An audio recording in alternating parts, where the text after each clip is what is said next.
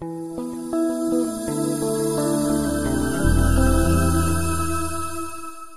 Pessoal, é... bom, primeiro prazer a gente estar de volta, né? Aproveitando a oportunidade de estarmos juntos na nossa EBD, faz muita falta. E a gente vai começar hoje falando de um tema que eu acho importante para os nossos dias, que é a missão da igreja. Eu destaquei aqui a principal missão da igreja, porque nós vamos falar de algumas visões diferentes acerca dessa principal missão da igreja, tá? Então, por isso que eu destaquei aqui. Por quê? Porque para uns a missão é de um modo, para outros ela tem um um, um, desdobramento principal que é diferente. A gente vai conversar sobre isso aqui, ok? Nós estamos usando esse livro aí, indicação do George, o livro A Igreja, não é? e não todos os pontos, mas alguns pontos muito importantes eu consegui, eu, eu coloquei aqui para a gente abordar. É um livro muito bom, é, eu só tenho PDF, como sempre, né? não tenho o livro físico, a Rosângela que tem, mas a ideia do Tony era depois se a gente pudesse fazer com que todos ah, adquirissem o livro, porque muito do que a gente vai falar falar. Serão quatro aulas, né, Tony? Acho que é isso inicialmente, né? Quatro aulas. Pedro. Então, então nessas próximas quatro aulas nós faremos uso do material desse livro. Tá? Então vamos lá. Nossa introdução. Qual a principal missão da igreja? Existem respostas várias e algumas divergentes que eu falei anteriormente sobre a principal missão da igreja. Missio Dei, a missão de Deus. A gente vai tratar a partir desse princípio que é, nós temos uma missão a cumprir porque Deus é um Deus missionário. Faz parte do estudo da teologia bíblica da missão. Deus é um Deus missionário missionário, eu coloquei aqui. Compreende-se a missão desse modo, como um movimento de Deus em direção ao mundo. A igreja é vista como um instrumento para essa missão. Participar da missão é participar do movimento de amor de Deus para com as pessoas, visto que Deus é uma fonte de amor que envia. Essa é uma declaração do David Bosch na sua teologia da missão. Deus, o Pai, enviou o seu Filho. João capítulo 11, versículo de 1 a 5 e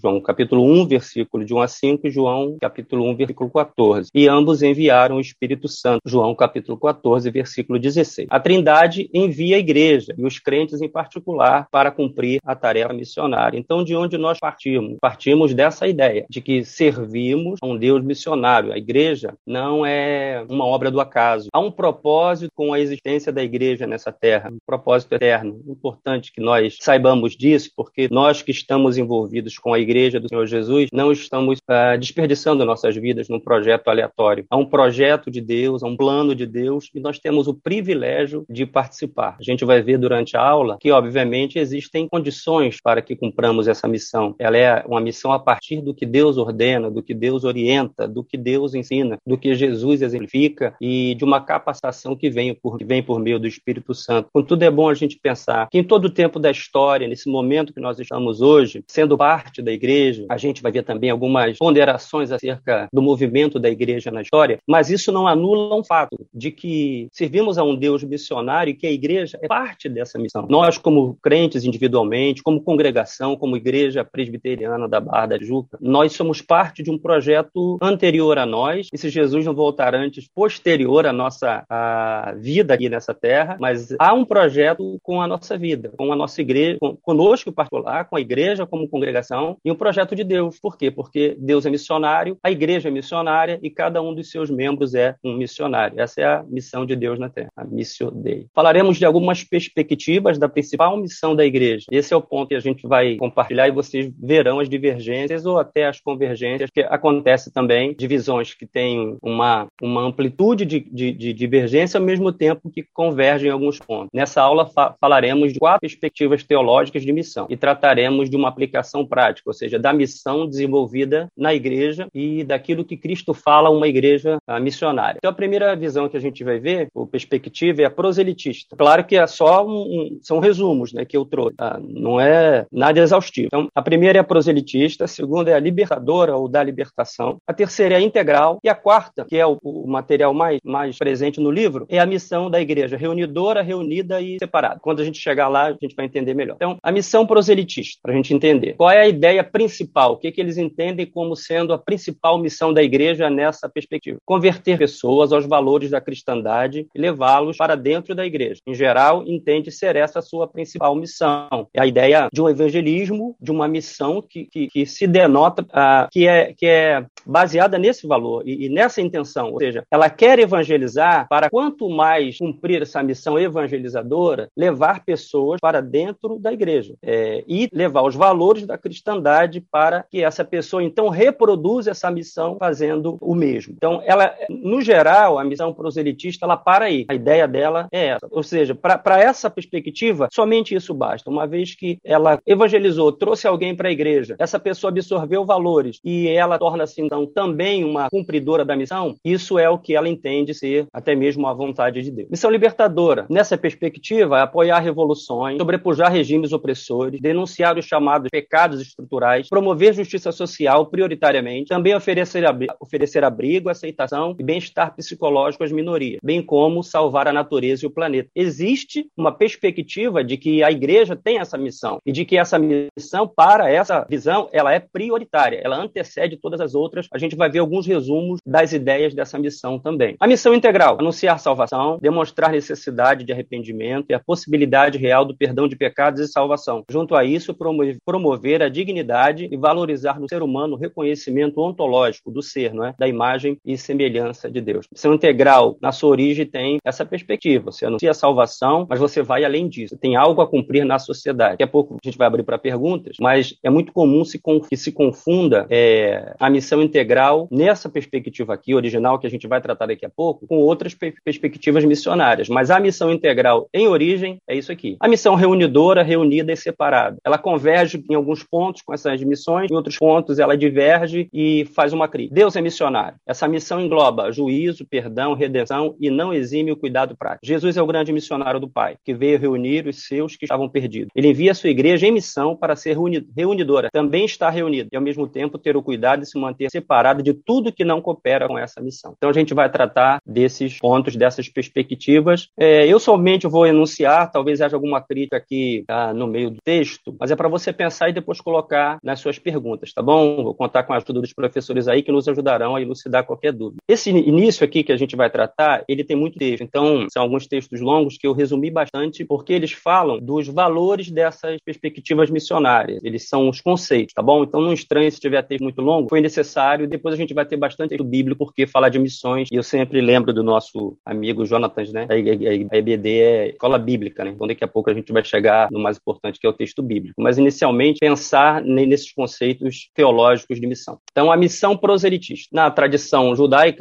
contemporânea do Novo Testamento, prosélito designa, designava a pessoa que se havia agregado à comunidade, com todos os direitos e deveres daí decorrentes. Era termo que identificava o novo membro oriundo do paganismo da época. No decorrer da história, porém, o proselitismo passou a receber um significado pejorativo. Tornou-se um sinônimo de um método missionário fanático, falacioso, profundamente contrário ao espírito do evangelho e que, lamentavelmente, por demais vezes, tem determinado a missão da igreja em geral. Na missão proselitista, a ideia é converter e levar para a igreja. Por vezes, uma missão sem amor, autoritária, exploradora e que visa resultado. Pode até mesmo se utilizar de meios de intimidação psicológico, como culpa e medo. Em alguns momentos, até mesmo a coerção pode ser usada para a conversão. Em Jesus, a evangelização é não violenta, é honesta, argumentativa. Baseia-se na força da palavra da verdade em amor, que busca o consentimento das pessoas e sua livre adesão à causa do evangelho. Podemos dizer que o exemplo histórico mais radical desse modelo de missão foram as cruzadas. Né? A partir das ideias lá de, do Papa Urbano II, se não me falha a memória, uh, os cristãos tinham que retomar Jerusalém, que estava sob o poder dos otomanos, dos turcos, não é? E em nome dessa evangelização, bom, a igreja deu um péssimo testemunho. Então, assim, quando a gente está falando aqui da missão proselitista, nós estamos usando como base é, esses exemplos, essas, essas aplicações. Claro que nós evangelizarmos alguém na tentativa de falar do evangelho, que essa pessoa se converta e, e crê em Jesus Cristo, ah, de algum modo nós estamos inseridos aqui. Só que o que a gente está falando aqui, o objetivo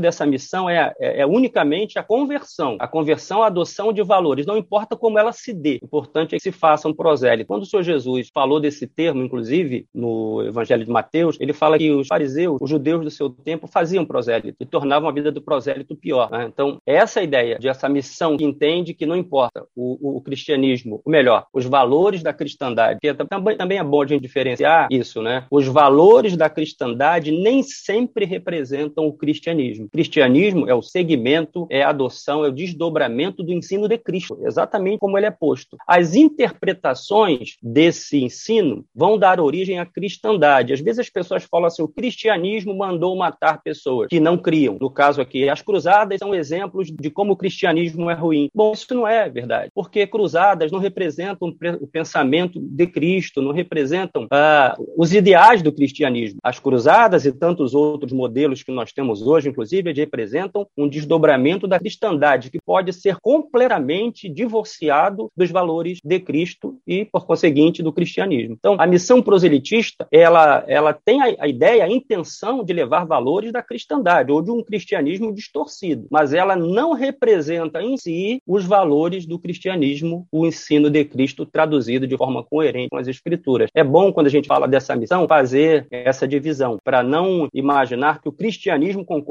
com isso, ou apoiou isso, ou estava por trás disso. Não, havia uma interpretação equivocada do cristianismo, a gente chama de cristandade, que teve esse comportamento que deu mau testemunho e que não foi luz, que prejudicou muito a própria igreja. Hoje pode acontecer também, e as pessoas identificam aquilo como ensino de Cristo e cristianismo, mas não é assim, tá bom? Então, a missão proselitista tenta levar os valores da cristandade. Levasse ela os valores do cristianismo, até seu evangelismo seria diferente e nós só teríamos que ah, apoiar, né, e agradecer a Deus. Mas, infelizmente, não é isso. A missão na teologia da libertação. Queria fazer um parênteses aqui, porque, embora seja um conceito antigo, ele ainda está presente é? em muito do desenvolvimento missionário da igreja. E como a teologia da libertação ela nasce dentro da igreja, da igreja católica mais especificamente, ela sempre vai estar presente, pelo menos para a nossa realidade cristã. Então, qual era a ideia de missão na teologia da libertação? Eu peguei aqui uma fala do Gustavo Gutierrez, um padre peruano, um dos principais líderes da teologia da libertação e da definição que ele teve da missão da igreja. O texto é longo, vou ler devagarinho aqui para a gente poder compreender e você, a hora aí para que eu tenha graça de Deus. Então ele diz assim: a missão da igreja serva, proclamadora de uma salvação encarnada na história, na história concreta e nas condições políticas de hoje. Presta atenção nessa declaração do Gustavo Gutierrez. O ministério de Cristo se revela numa luta por justiça social. A missão é levar a cabo esses atos libertadores de Deus. Lembra da ideia do Deus missionário? Está presente aqui, só que com outro, um outro enfoque, eu diria. O mal sistemático está estabelecido com predominância das grandes economias mundiais e com a destruição ecológica. Esses são também, esse é um comentário que eu coloquei aqui, esses são também chamados de pecados estruturais a serem denunciados. O apelo é de transformação, mas não há ideia de redenção. O pobre é visto prioritariamente no sentido socioeconômico. O pecado é corporativo e a escatologia objetiva a mudança das estruturas. Então, lendo bastante sobre a teologia da libertação e do seu ideal missionário, eu resumi aqui o que li e o que ah, ah, eles defendem. Então, a ideia de pecado estrutural, ou seja, do pecado presente na sociedade e de que esse pecado tem que ser combatido, é muito real para essa, essa teologia, esse ideal missionário. E eles apelam, ou eles até entendem que haverá uma transformação da sociedade, mas não por meio de uma redenção espiritual, ou de uma aplicação da redenção no coração. Será, serão necessárias mudanças estruturais a partir de uma ação que eles chamam de ação prática na história. A igreja agindo, a igreja operando e a igreja apoiando o que for necessário para que essa transformação venha. Nesse caso, o pobre, como eu coloquei aqui, é visto prioritariamente, perdão, no sentido socioeconômico. Você olha para o pobre e, de algum modo, a opção pelo pobre, a própria, a pró a própria pobreza, é, passa quase, no determinado ponto, a ser uma virtude, né? Que, por ser pobre, aquela pessoa tem em si uma espécie de, de... Não é que não tenha atenção especial de Deus, acredito que tenha, mas uma espécie de valor em si, pela pobreza. E que a igreja deve, então, uh, trabalhar prioritariamente nessa área, de mudar essa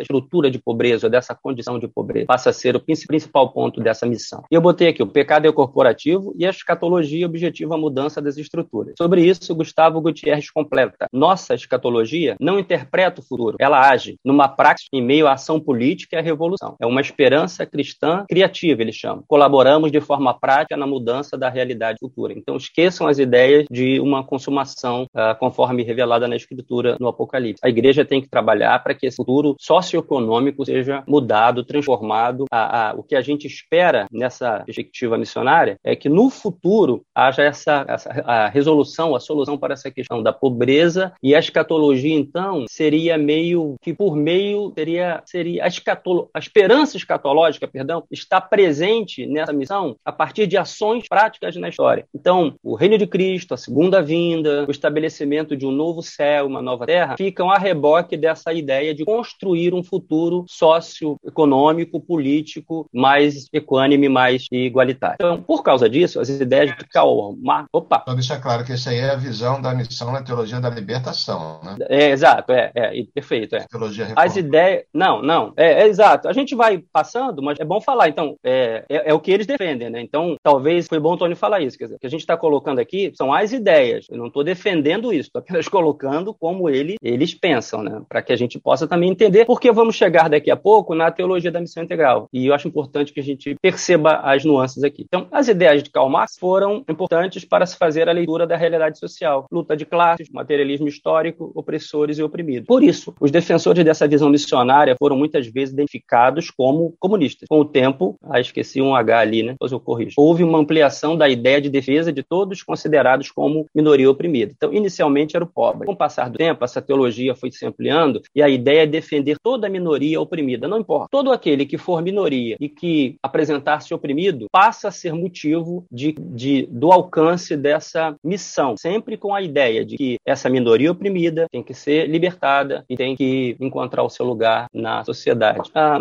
bom, aí cada um pensa como, como a escritura instrui, mas a verdade é que tem que ficar claro que não há um pensamento redentivo nessa missão. Eles querem mudar estruturas, eles querem estabelecer novos valores, eles querem. De fato, a gente vive na sociedade, tem muita opressão. Né? A gente não pode fechar, fechar os olhos a isso. Mas a ideia aqui é: essa é a missão, transformar essa realidade prática, estrutural, histórica, a ideia da salvação, redenção, uh, vinda de Cristo, uma nova realidade para todos, e inclusive a ideia de que esse oprimido, esse injustiçado, tem nele, por si mesmo, né, uma injustiça já praticada, que é o pecado, ela não está presente. Então, eu coloquei aqui uma resposta do cardeal Ratzinger, o Papa Emérito Bento XVI. A visão missionária da teologia da libertação pretende dar uma nova interpretação global ao cristianismo. Ela o interpreta como uma prática de libertação, pretende constituir-se ela mesma uma, um guia para tal prática. Assim, toda a realidade é política, também a libertação é um conceito político. E o guia rumo à libertação deve ser um guia para a ação política e não pela redenção de Jesus, Cordeiro de Deus que tira o pecado do mundo, tá vendo? Então, é a ausência do, do, do elemento da redenção. Pecado para a teologia da libertação, em sua visão missionária, se resume quase que só no pecado social, mas este não será arrancado com a conversão e com os sacramentos da igreja, mas com a libertação do povo pela luta política. Lembrando que essa é a palavra do Papa Emérito, então ele fala a partir da, da teologia católica. Mas veja que coisa interessante. A resposta dele deixa claro que, para a, a, a realidade católica, em resposta à teologia da libertação, obviamente, vamos cuidar da realidade espiritual. Esqueçamos desse outro fator. Então, a resposta do, do, do Papa Bento XVI era para esclarecer que Jesus veio para salvar dos pecados. E, de algum modo, essa realidade política fica, ou essa realidade do indivíduo na sociedade, ela fica meio que colocada de lado. Por essa perspectiva bem da teologia católica, lembrando que o Ratzinger é um pensador católico que forma muitos padres, não é? Então, em resposta a essa teologia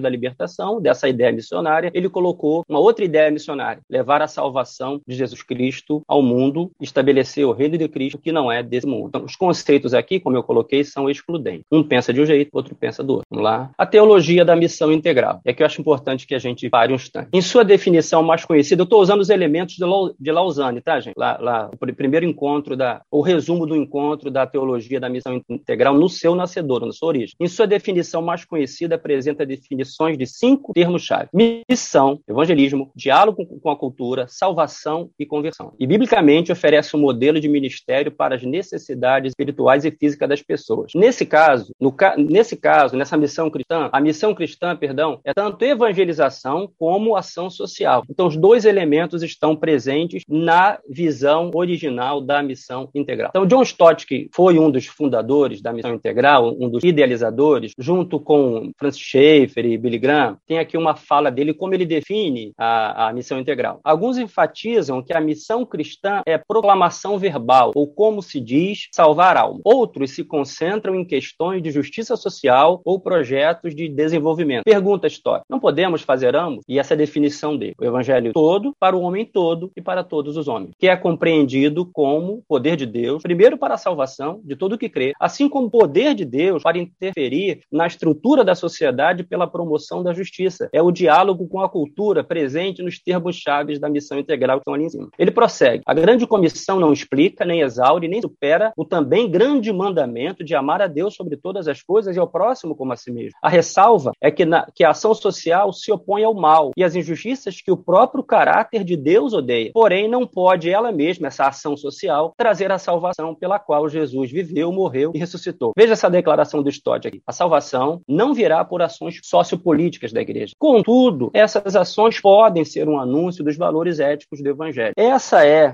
a definição da missão integral no seu nascedouro, com Stott, Billy Graham e Schaeffer, como eu vou comentar aqui embaixo. Assim se definiu a missão integral. Não era a ideia de salvação sociopolítica, como na teologia da libertação, mas eles entendiam que também não era só, como foi a resposta do Ratzinger, uma ideia só de salvar e pronto, uh, pregar a salvação e deixar que aquele salvo agora vivesse em condições que, que seriam contrárias à dignidade humana. Então, essas ações não são salvadoras, mas podem ser anúncio dos valores éticos do Evangelho. Existem críticas à TMI por, segundo ele, ser o reflexo da teologia da libertação. Irmãos, eu considero isso um grande desconhecimento. Se as pessoas não souberem a diferença, vão identificar as duas e cometer um erro histórico de interpretação. Chegam a afirmar que a TMI é comunista em seus pressupostos. Essa confusão permanece repetida e constante. Contudo, é bom lembrar que no Nascedouro, patrocinador dos primeiros encontros para difundir essa visão missionária foram Billy Graham, Francis Schaeffer e John Stott, todos conservadores. Schaeffer era inclusive a base intelectual do meio mais conservador nos Estados Unidos. E também a proposta da TMI, em sua origem, partia de uma teologia bíblica. Se a gente lembrar, Tiago vai dizer isso, né, do irmão que chega a nós e nós simplesmente o despedimos, podemos fazer, podendo fazer alguma coisa. E Tiago vai dizer que isso não é o desdobramento da religião verdadeira, porque a religião verdadeira implica em crer em Deus e cuidar do pobre, da viúva, do irmão necessitado. Ou, mais dizendo, não limitando somente ao pobre, é todo aquele que sofre oferecermos é, o que puder, pudermos oferecer. Então, partia de uma teologia bíblica, não de uma ideologia política. Seus líderes não incentivavam alinhamento em nenhum aspecto político, e assim fazem, cometem um erro de aplicação. Então, o que acontece? A teologia da missão integral teve mudanças na história. Digamos que, em algum sentido, em algum sentido houve até uma apropriação política dela. Mas não é a def... assim como tem que se fazer a, a diferenciação entre cristandade e cristianismo, eu acho coerente que se faça, também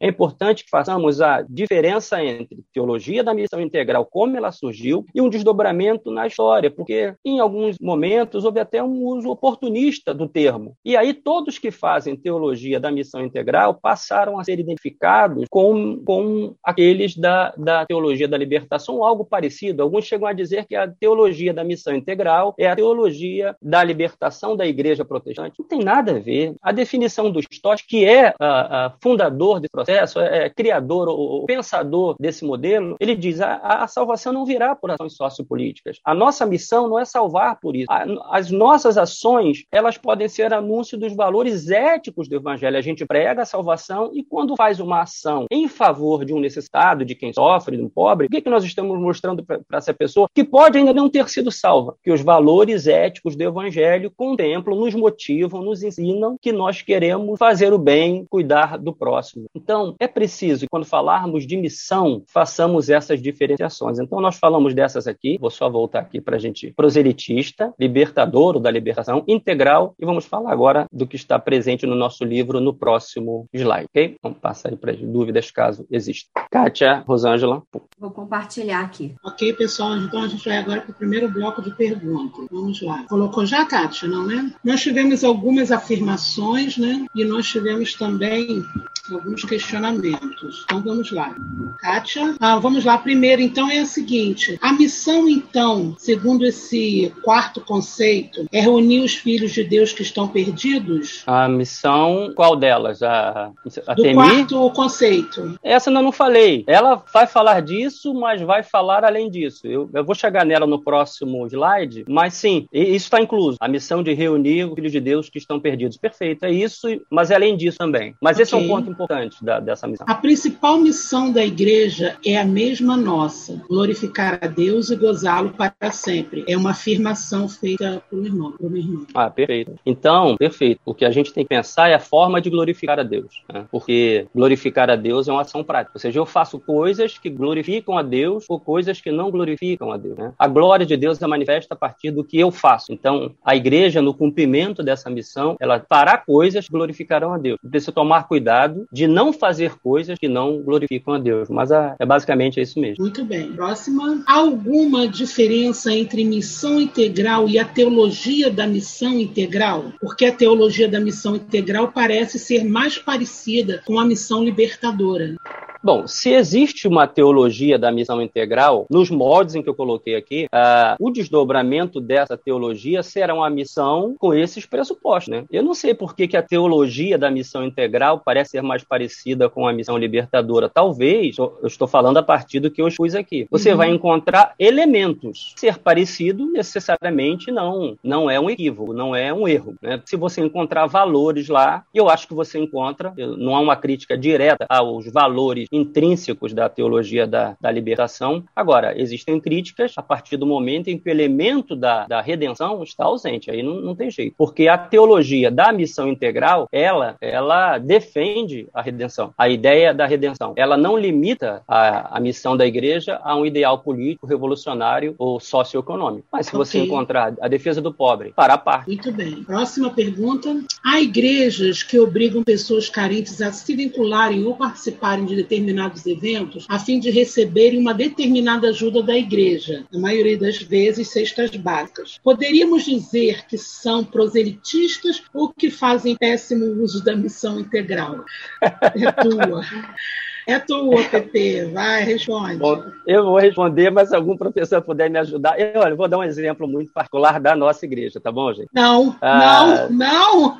Não, vou dar um exemplo do que a gente faz. Vou dar um exemplo lá do Jacarezinho, por exemplo. Ah, tá nós bom. distribuímos, cesta, distribuímos cestas básicas. Ah, nós, lá, com a ajuda da nossa igreja da Barra, temos tirado pessoas de área de riscos, de moradias, assim, que vocês não têm noção. A gente tem doações de membros da nossa igreja para socorro de pessoas que não tinham cama para dormir, panela para fazer comida, fogão para cozinhar. Agora, nós fazemos isso e não vinculamos isso nem com o fato da pessoa uh, ser uma verdadeira cristã ou não. Nós fazemos isso por meio da igreja, damos prioridade aos membros da igreja, mas se aparecer no nosso caminho um samaritano, amigo, nós vamos ajudar do mesmo jeito um espírita, não tem o menor problema em socorrer essa pessoa. Então, assim, eu acho que sim. Eu, eu não sei bem. Tony, me ajuda aí. Fazem péssimo. Eu não sei nem dizer se essa é missão integral. Isso tem mais cara de proselitismo proselitismo, me parece, um proselitismo bem, bem agressivo. Porque, imagina, pessoa participar do culto para receber cesta básica é, chega a ser uma maldade. Algum professor aí, Tony, me ajuda aí, porque é, isso é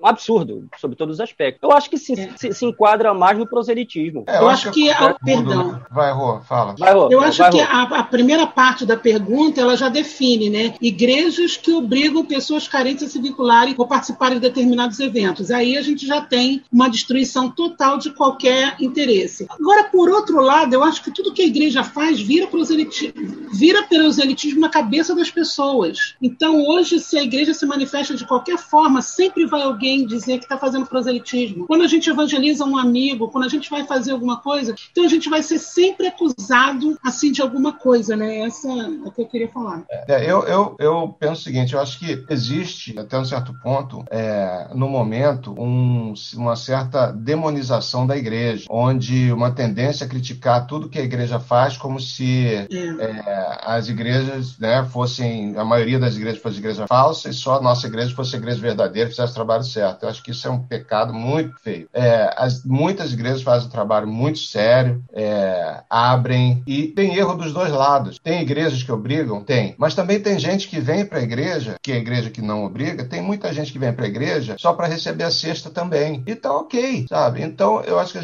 não pode é, ir nem para um extremo nem para o outro. Há erro em igrejas, há, há erro nas pessoas, há, há igrejas, muitas, inúmeras, que fazem trabalhos maravilhosos aí dentro de comunidades, dentro de em áreas ribeirinhas, muitas, mas muitas. Então a gente não pode demonizar a igreja, falar que a igreja, né, a igreja brasileira é, não presta. A igreja faz muita coisa boa nesse país. Né? Existe muito erro? Existe. Existe muita coisa boa também. Então a gente tem que ter um equilíbrio e não ir nem para um extremo nem para o outro. Né? Muito bem, respondido. E mais alguma pergunta? Vejamos aqui. A gente precisa passar para o próximo bloco, né? Se na teologia da libertação não há necessidade de redenção, poderíamos dizer que eles excluem a ideia de pecado? Não totalmente, porque eles têm a ideia de pecados estruturais, pecados da sociedade. A ideia do pecado ah, no indivíduo, da natureza do pecado, sim, é excluída. Né? Pecado original, por exemplo. O pecado está nas estruturas opressoras. É, em geral, é, a ideia é, é, é, é, atacar os modelos capitalistas. Né? Então, ah, o, então, mas essa ideia aí é verdadeira. Eles, eles excluem a ideia do pecado como nós pensamos, o pecado do indivíduo. Tanto que eu falei que o pobre, por ser pobre, é quase uma, uma, uma virtude. O Tico está aqui me lembrando que lá no Jacarezinho, uma das pessoas que a gente distribui cesta, fica um pouquinho dentro do que o Tony falou. Uma pessoa que vai à igreja só para receber cesta. Ela até nos xinga se a gente atrasar um pouco, chegar um pouquinho depois. Então, mas eu concordo perfeitamente com isso. Quer dizer, a gente tem que olhar. A gente vai ler um texto daqui a pouco que acho que vai nos ajudar tá okay, muito. Tá ok, a gente dá a cesta, um amor. É isso. É isso. Mas a gente precisa de fato. A gente vai olhar um texto daqui a pouco que tem me ajudado muito, que é uma aplicação que a gente vai fazer aqui, da, da, da questão do nosso olhar para a igreja. Fica muito cuidado, porque a igreja ela tem um olhar sobre ela. O Stott diz que a igreja deve se preocupar com a seguinte coisa: não com o juízo da sociedade, mas com o juízo do seu Senhor. Ela está sempre sobre, sob esse juízo. Então, qual o juízo que Cristo faz da igreja? Esse que deve importar uh, para a igreja. Porque senão, okay. entendeu? Vamos lá? Já são 10 horas e tem uma pergunta aqui bem, bem extensa que eu gostaria de deixar para o próximo bloco. Como lidar com assuntos como feminismo, causa de gêneros à luz da missão de Deus, quando esses movimentos se opõem a lutar contra questões ditas estruturais? Poderíamos dizer que os pressupostos desses movimentos se apoiam na teologia da libertação? Eu achei a pergunta muito boa, muito complexa e se você puder, no próximo bloco, responder, a gente pensa nisso para tá, você dar seguimento, aí. ok? Tá, segurei. Vamos, Vamos lá. lá. então. Ok, eu volto aqui. Vamos lá. Ah. Então, nós temos aí do nosso livro, nosso amigo Clunen. Então, aqui nós vamos a uma outra perspectiva da missão da igreja. Vou dar uma. Algumas ideias missionárias, diz ele no livro, partem dos efeitos e não da causa. Buscam estabelecer um conceito de justiça que desconsidera que, na verdade, todos somos injustos e que existe uma injustiça maior que precisa necessariamente ser admitida. Outras se apegam a um conceito moralista que envolve prioritariamente a manutenção de costumes, sem considerar a necessidade de diferenciar moralidade e ética. Um, mora, moralista pode ser antiético. Muitas dessas perspectivas de missão da igreja nos convidam à solidariedade com a criação e com a humanidade. Contudo, algumas se afastam da principal solidariedade que nos envolve como raça, a solidariedade no pecado. Inclusive, essa é uma pressão do Russell Shedd, muito importante. Na salvação, na Bíblia, a salvação é a missão de Deus ao mundo perdido. É Deus que procura Adão e Eva no jardim. É Ele quem promete que o filho da mulher esmagaria a cabeça da serpente. É Deus quem adverte a Noé. É Ele quem chama o pagão Abraão e também se revela a Moisés na sarça ardente. Todos esses foram buscados, salvos, instrumentos para transformações culturais. A missão Dei é salvadora e também transformadora. Essas ações não são excludentes, e sim complementares. Ao contrário lá daquele conceito de teologia da libertação e a resposta do Bento XVI, nesse livro, nesse conceito, não é um conceito reformado, na verdade, não é? ou bíblico, melhor dizendo, que a, que, a, que a teologia reformada interpretou muito bem. Não há ação excludente. Você prega o evangelho e atende essas necessidades. E ele faz aqui, nesse ponto A, uma diferenciação importante.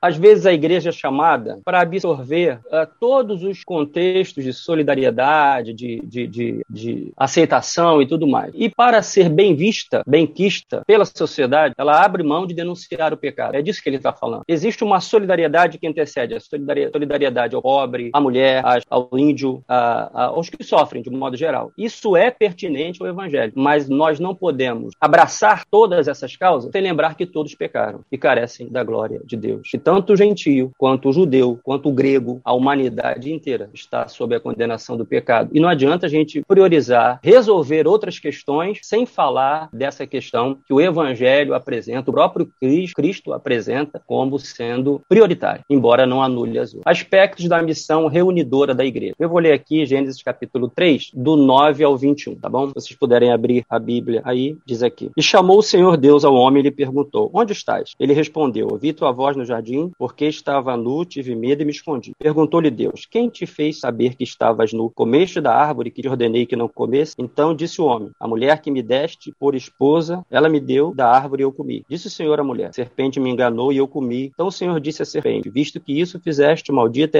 entre todos os animais domésticos e entre todos os animais selváticos, rastejarás sobre o teu ventre, comerás pó todos os dias da tua terra. Porém, inimizade entre ti e a mulher, entre a tua descendência e o seu descendente. Este te ferirá a cabeça e tu lhe ferirás o calcanhar. E a mulher disse: Multiplicarei sobre modo os sofrimentos da tua gravidez, em meio a dores, dar à luz a filhos. O teu desejo será para o teu marido, e ele te governará. E Adão disse: Visto que atendeste a voz de tua mulher e comeste da árvore que eu te ordenara que não comesse, maldita é a terra por tua causa. Em fadigas obterás dela o sustento durante os dias da tua vida. Ela produzirá também cardos e abrolhos, e tu comerás a erva do campo. No suor do rosto comerás o teu pão, até que tornes a terra, pois dela foste formado, porque tu és pó, e ao pó tornarás. E deu o homem o nome de Eva, sua mulher, por ser mãe de todos os seres humanos. Fez o Senhor Deus vestimenta de peles para Adão, sua mulher, e o vestiu. Então, partimos do princípio aqui no nosso slide de que Deus é um Deus missionário. Ação missionária graciosa, em favor de que não merece. Foi Deus que buscou Adão, o pecador. Repreendeu o pecado, prometeu redenção e atendeu uma necessidade prática quando os vestiu daquela ridícula roupa lá de folhas de figueira que eles fizeram. Então, nesse conceito do aspecto da igreja reunidora, né? aquela que está reunindo em volta da terra, ela é reunidora por quê? Porque ela vai em busca do perdido como Deus a inspira, como Deus a orienta. Jesus é o grande missionário enviado pelo Pai. Ele enviou a igreja na missão de testemunhar dele ser reunidor. Mateus capítulo 28, versículos de 18 a 20. Se alguém puder ler aí para mim, por favor, é a chamada grande comissão. Mateus 28, de 18 a 20, por favor. Jesus, aproximando-se, falou-lhes, dizendo: Toda autoridade me foi dada no céu e na terra, e de, portanto, fazer discípulos de todas as nações, batizando-os em nome do Pai e do Filho e do Espírito Santo, ensinando-os a guardar todas as coisas que vos tenho ordenado. E eis que estou convosco todos os dias até a consumação do século. Valeu, Tony, obrigado. Então é isso. Então a igreja é missionária, ele manda a igreja numa grande missão. Ah, para quê? Para reunir os seus que estão espalhados por toda a terra. Jesus não está mandando que a igreja vá buscar o mérito dessas pessoas, ele está mandando que a igreja vá. Então a igreja reunidora, o aspecto da missão reunidora da igreja, tem esse princípio: o Deus missionário que vai atrás do pecador, vai condenar o pecado, repreender o pecado, vai prometer redenção, mas também vai atender aquilo que esse pecador necessita. Quando o Senhor Jesus manda que a igreja vá, ele está dizendo que estará com a igreja e que a igreja estará pronta para cumprir essa sua missão. Então, essa missão da igreja, ela tem, sempre tem que estar nos nossos, nas nossas atenções. Como igreja, o mais importante é que cada um de nós entenda que temos uma missão dada por Deus. Precisamos cumprir essa missão de acordo com os aspectos que Deus determina. E essa missão reunidora da igreja, o ponto C que eu coloquei aqui, ela age ou ela acontece numa total dependência da direção do Espírito Santo nas ações da igreja. Nessas ações do Espírito Santo, a igreja, no capítulo 1 de Atos, vai precisar esperar, por exemplo, em Atos capítulo 1, queria ler aqui com vocês, veja a ordem que o Senhor dá a essa igreja reunidora, missionária. Ela não comendo sai com por... eles, Ah, lê aí, pode por favor. Pode?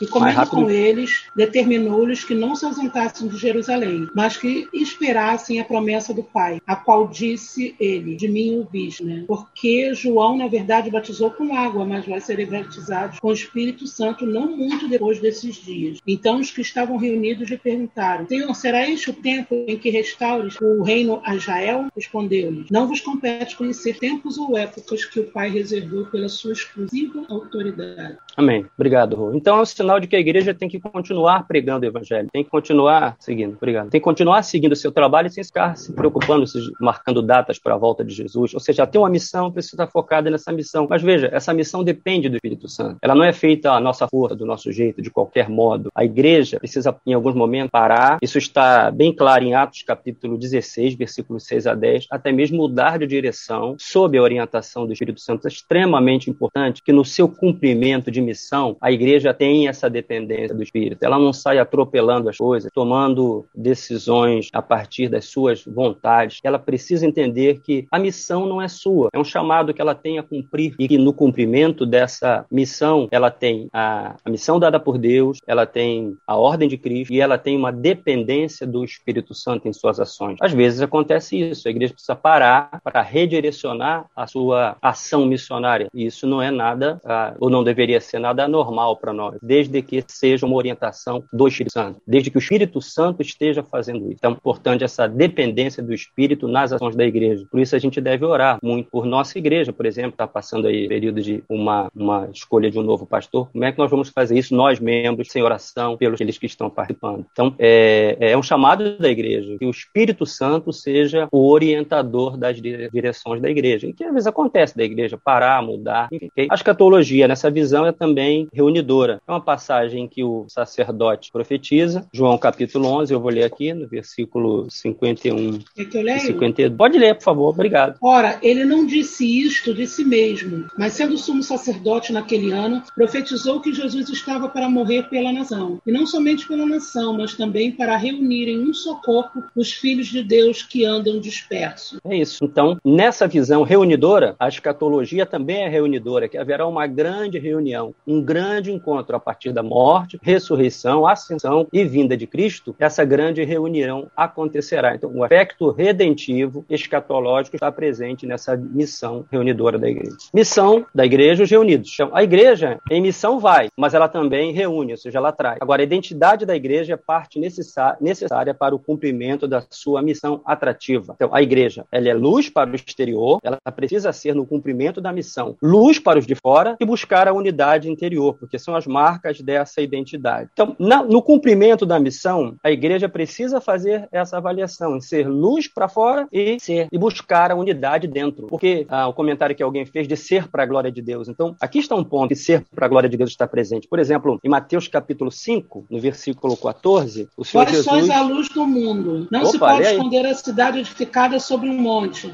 nem se acende uma candeia para colocá-la debaixo do alqueire, mas no velador, e alumia todos os que se encontram na casa. É isso. Então, obrigado. Então, assim, o brilho da luz da igreja faz o nome de Deus ser glorificado fora. Então, na sua missão de reunir e já agora, a primeira missão é reunir, trazer, mas ela depois traz, a igreja tem um testemunho a dar para quem está fora, os reunidos ali, a, a congregação. E nessa missão, nessa visão, nessa perspectiva que faz parte da missão, depois que reunidos, dar um testemunho, nós precisamos pensar nisso. Somos luz para fora e batalhar pela unidade. Aliás, a palavra de Deus, quando ela fala da unidade, ela fala de batalhar pela unidade, de lutar pela comunhão. Me parece dizer que não é algo simples, não é algo fácil. Porque o mais fácil o que, que é? O mais fácil é desunir, o mais fácil é, é espalhar. Então, quando a Bíblia diz que nós devemos lutar pela unidade, né, nós devemos buscar a unidade, nós devemos é, fazer da unidade um propósito, é porque nós somos desafiados à unidade. Afinal de contas, nós, embora salvos, somos ainda pecadores,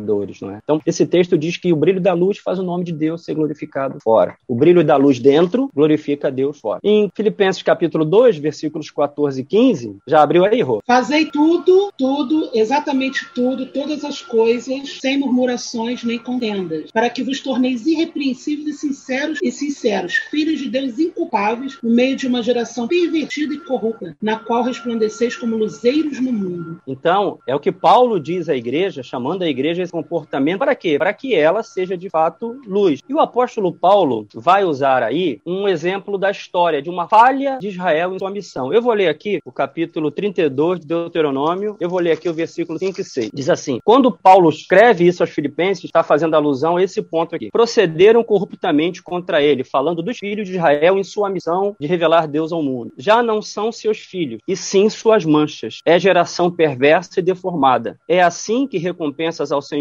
povo louco e ignorante. Então, é nessa referência que Paulo está se baseando para que a igreja não cometa o mesmo erro. Um, assim, aprender com as lições da história, termos a humildade de aceitarmos esse exemplo e não repetirmos. Então, a igreja é luz e Efésios 4, de 1 a 6, a unidade na diversidade. É o testemunho que a igreja em missão deve dar ao mundo. Eu não vou ler o texto, mas é basicamente, avançando aqui, Eduardo Cluny, na missão da igreja em separação. Aqui eu só coloquei a declaração dele no livro. Aqui está a verdadeira separação, pois a salvação vem não, ela, não pela reforma econômica, libertação política, cuidados ecológicos ou guarda de costumes, mas pela fé no Salvador, que é o único caminho que leva ao Pai. Todos esses, todos temos essa necessidade prioritária. Nesse ponto, faz necessária a separação. Em sua missão, a igreja lança a rede, os peixes ruins vêm junto aos peixes bons. Haverá separação uns dos outros. Em sua semeadura, o joio cresce em meio ao trigo. Embora não seja dito à igreja para arrancar o joio, ele foi identificado. A igreja precisa ser criteriosa. A igreja tem uma missão única no mundo, que admite a cooperação, porém nunca a ponto de desviá-la da missão que lhe foi confiada. A ética da igreja lhe impõe separação, tanto da cultura quanto do Estado, para que não comprometa o seu testemunho de ser luz no mundo em trevas. A causa do pobre, da mulher, do negro, da violência são pertinentes ao evangelho, porém não são em si mesmas redentivas. A castidade, ser contra o aborto, conservar costumes pertencem ao evangelho, mas também não há redenção em defender essas causas. O que, que ele está dizendo? Que a igreja tem esse chamado ao discernimento, por quê? Se alguém depois puder ler rapidinho. Porque a igreja tem que ser luz no mundo de trevas. E às vezes ela vai ter que discernir se certos alinhamentos podem até mesmo comprometer a sua missão. Porque a ética do evangelho, ela, em alguns pontos, vai concordar com umas ações, vai discordar de outras. Então, o que, a igreja precisa estar atenta? Que as suas associações não atrapalhem ou não maculem. Como a gente leu no, no exemplo de Israel, que Paulo citou, ou Paulo lembrou quando escreveu Filipenses. A igreja tem esse chamado de ser luz em meias trevas. Portanto, nas suas ações sociais, ou nas suas ações, vamos dizer, de, de manter costumes, que a igreja precisa entender é que o seu chamado é maior, sua ética é superior e que a sua grande vocação é ser luz no mundo que está em trevas. Por isso a igreja precisa do discernimento citado aqui em 1 Coríntios capítulo 2, versículos 14 a 16. Pode ler? Uhum, obrigado. Ora, uhum. o homem natural não aceita as coisas do Espírito de Deus, porque eles são loucura, e não pode entendê-las, porque elas se discernem espiritualmente. Porém, o homem espiritual julga todas as coisas, mas ele mesmo não é julgado por ninguém. Pois quem conheceu a mente do Senhor que possa instruir? Nós, porém, temos a mente de Cristo. Bem, muito obrigado. Então é isso. Porque,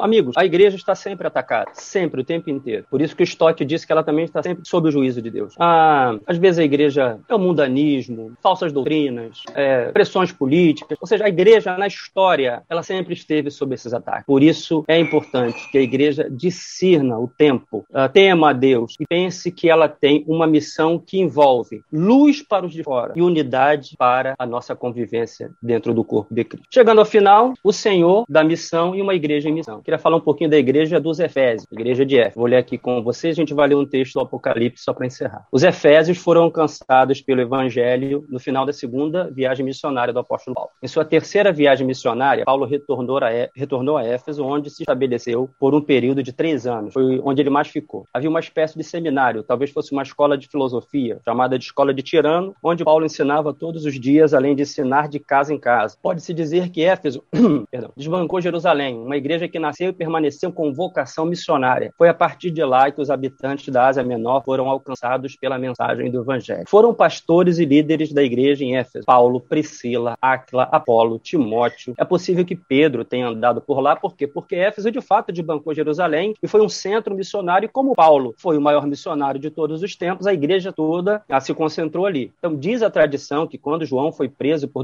Domiciano levado para Patmos, ele era o pastor em Éfeso. Diz assim o Espírito Santo sobre a igreja de Éfeso quando Paulo escreveu sua primeira carta, ou quando ela foi recebeu a carta de Paulo. Bendito Deus o Pai de nosso Senhor Jesus Cristo, que nos tem abençoado com toda sorte de bênção espiritual nas regiões celestiais em Cristo. A igreja em Éfeso foi destinatária de duas cartas. A primeira, elogiosa, enviada por Paulo, entre o ano 60 e o ano 64. A segunda, enviada por Cristo através de João, por volta do ano 96. Então, a igreja de Éfeso foi um centro missionário. Como eu disse, a igreja está sempre sob ataque, ela tem que tomar sempre cuidado. Por quê? Porque quando Cristo vai escrever sua carta à igreja, no Apocalipse, ah, por intermédio de João, a igreja de Éfeso havia mudado. Ah, ela havia, estava falhando no cumprimento de uma missão. E a gente tem que ver como é que Deus trata, como é que Cristo trata a igreja quando ele percebe que ah, ela está errando no cumprimento da sua missão. E eu acho que tem lições importantes para todos nós, como cristãos, porque somos membros da igreja de Cristo. Então, vamos lá. Antes de, se, de, se, de manifestar juízo ao mundo, é o que está no Apocalipse, Cristo primeiro tem coisas para tratar com a sua igreja. A principal missão da igreja é revelar Jesus Cristo ao mundo. Se falha nisso, ela perde o seu sentido até mesmo de existir. Então vamos dar uma olhadinha em Apocalipse capítulo 2, para a gente encerrar e, enfim, perceber as, as lições que tem para nós. Eu vou ler aqui. Ao anjo da igreja em Éfeso escreve: Estas coisas diz aquele que conserva na mão direita as sete estrelas e que anda no meio dos candeeiros de ouro. Diz assim: Conheço as tuas obras, tanto o teu labor como a tua perseverança, que não pode suportar homens maus e que puseste a prova que assim mesmo se declaram apóstolos e não são. Os achaste mentirosos. Tens perseverança, suportaste provas por causa do meu nome. Não te deixaste esmurecer. Tenho, porém, contra ti que abandonaste o teu primeiro amor. Lembra-te, pois, de onde caíste. Arrepende-te, volta à prática das primeiras obras, senão venho a ti e moverei do seu lugar o teu candeeiro, caso não te arrependa. Tens, contudo, a teu favor que odeia as obras dos Nicolaitas, as quais eu também odeio. Quem tem ouvidos, ouça o que o Espírito diz às igrejas. Ao vencedor, dar-lhes que se alimente da árvore da vida, se encontra no paraíso de Deus. Então, é uma carta do Senhor à igreja. As atenções dele estão voltadas para a igreja, ele quer falar com ela. Conserva na mão direita as sete estrelas, a mão direita demonstra a segurança, o governo e a proteção de Deus sobre sua igreja. Ele anda no meio, com observar e avaliar as condições em que a igreja local se encontra. O Senhor conhece a igreja, sabe onde ela está, ele, ele identifica a igreja de Éfeso, o que está enfrentando e o trabalho que ela realiza. Ele primeiro ressalta, isso é importante, amigos, as qualidades da igreja e elogia. Ele não encara a igreja porque tem problemas, ele vai falar de problema sério da igreja, problema grave, mas como terra arrasada, tudo errado, que desculpa, que não presta para nada. Não é isso que ele fala. Ele ressalta que essa igreja tem mérito, é fiel na doutrina, envolvida com a obra de Deus e é perseverante. Porém, o Senhor tem algo grave contra a igreja. Veja, a abordagem de Cristo é maravilhosa para todos nós. Éfeso não tinha falha moral nem doutrinária. Contudo, o primeiro amor foi abandonado. O amor é a principal virtude. Era então a pior falha de Éfeso. Fernando Dias Lopes, em seu comentário sobre o Apocalipse, diz o seguinte: era uma esposa fiel, que não traiu o marido, mas também não lhe devotava amor. Falhava, assim, em sua missão. O Senhor chama a igreja a lembrar de onde caiu. Ainda era uma igreja, porém caída, perdida em sua missão. Lembra? Existe um marco da queda, o um momento onde as coisas mudaram para pior naquela igreja e começaram a falhar no amor. Então, lembra de onde você caiu. E a igreja não é aviltada, é convidada amorosamente a se avaliar. É um convite amoroso do Senhor. Os crentes em Éfeso eram bons em avaliar os outros, mas não a si mesmo. O Senhor chama ao arrependimento e a voltar. Antes de avançar, era necessário parar, se arrepender e voltar à prática. Não era um convite à emoção, mas uma decisão com desdobramentos e ações práticas. Voltar ao primeiro amor. Volta à prática, volta a fazer aquilo que você fazia, ou ser quem você era. C.S. Lewis diz: se você está no caminho errado, voltar atrás significa um progresso. Antes de aplicar o juízo, o Senhor da igreja oferece oportunidade de recomeço. Somente se não houver arrependimento, virá o juízo. A igreja deixará de brilhar, porque a igreja não tem luz própria. O próprio Cristo não seria Satanás se levantando. Fiz questão de colocar isso aqui, porque às vezes Satanás está se levantando contra a igreja. De fato, mas as portas do inferno não prevalecem é. contra ela. Opa! Faltam quatro minutos. Estou é, correndo aqui. Deixa uns minutinhos para responder as últimas perguntas. Ah, então eu paro aqui, pessoal. Dá um, Vamos para as perguntas. Aí a gente abre para as últimas perguntas aí. É. Tá bom, então vou terminar dizendo o seguinte: olha, no final, ao vencedor que a boa expectativa do Senhor sobre a igreja, uma linda promessa de vitória, de restauração e cura. Comer da árvore da vida é conhecer a Deus e desfrutar dele eternamente. Então é isso. O Senhor, ele tem uma alerta para a igreja no erro no cumprimento da sua missão, na questão do amor. Contudo, ele quer que a igreja volte, a igreja lembre de onde caiu, para que ele possa restaurar a igreja. O Senhor tem bons planos para a sua igreja. Embora perceba nela equívoco, é, a igreja é plano de Deus, é vontade de Deus, é a direção de Deus. É por meio dela que Cristo será revelado ao mundo. Ok, ok Pepe, muito obrigada. E esse material vai ser enviado por e-mail. Quem não tem o e-mail atualizado, por favor, atualize, tá ok? Você vai receber tudo certinho. Vamos às perguntas, temos várias perguntas, então queria que você fosse assim bem sucinto para ver se a gente ah. consegue responder todas. Provavelmente não responderemos e os irmãos nos então, perdoem por isso. Então, Rô, os outros professores estiverem aí, por favor, intervenham aí para responder também, para que não tá. tenha que responder foi, tudo né, sozinho. Essa aí já você... foi, não foi? É. Essa aí já foi. Já Essa foi. já foi. Já foi. Essa, essa aqui é só uma afirmação. Sim, é, o proselitismo é que usa a necessidade para forçar a participação na comunidade. É. É, não é muito diferente de colocar uma espada na cabeça e obrigar a ser cristão como nas cruzadas, né? Realmente. 880. É, ser para a glória de Deus, muito lindo isso. Ok, 10, né? Só uma pequena dúvida. Essas quatro classificações, proselitismo, libertação, etc., são apresentadas no livro do Bosch? Não, não. Essa Qual o livro que, que você usou? Eu li vários. Claro, eu li a igreja ah. para fazer esse conceito, mas eu li outros livros para poder fazer a aula toda. Então o Bosch foi um deles. Sim, sim. Entendeu? Todos os pecados instituídos estão da glória de Deus. Nesse aspecto, ricos e pobres, homens e mulheres, e héteros e, hom e homos, brancos e negros, índios, mestiços, etc., estão absolutamente na mesma condição e não há como absolver alguns pelo fato de serem minorias e serem injustiçados. O Senhor não nos vê a todos como filhos amados, mas pecadores. Durante muito tempo exaltei a teologia da libertação pelos seus pressupostos humanitários. Agora entendo a diferença entre ela, a missão integral da igreja. Ok, muito obrigada. É importante, viu? Agradeço aí. Muito importante isso aí. É importante essa diferenciação. É muito, muita confusão com isso até hoje. Valeu, obrigado. Como lidar com assuntos, aquela pergunta cabeluda, como lidar uhum. com assuntos como feminismo, causas de gêneros, à luz da missão de Deus, quando esses movimentos se propõem a lutar contra questões ditas estruturais? Poderíamos dizer que os pressupostos desses movimentos se aproximam da teologia da libertação? Bom, a igreja trata tudo a partir da escritura. Então, como é que a gente vai lidar? Não a partir de uma resposta teológica, de uma, de uma resposta escriturística.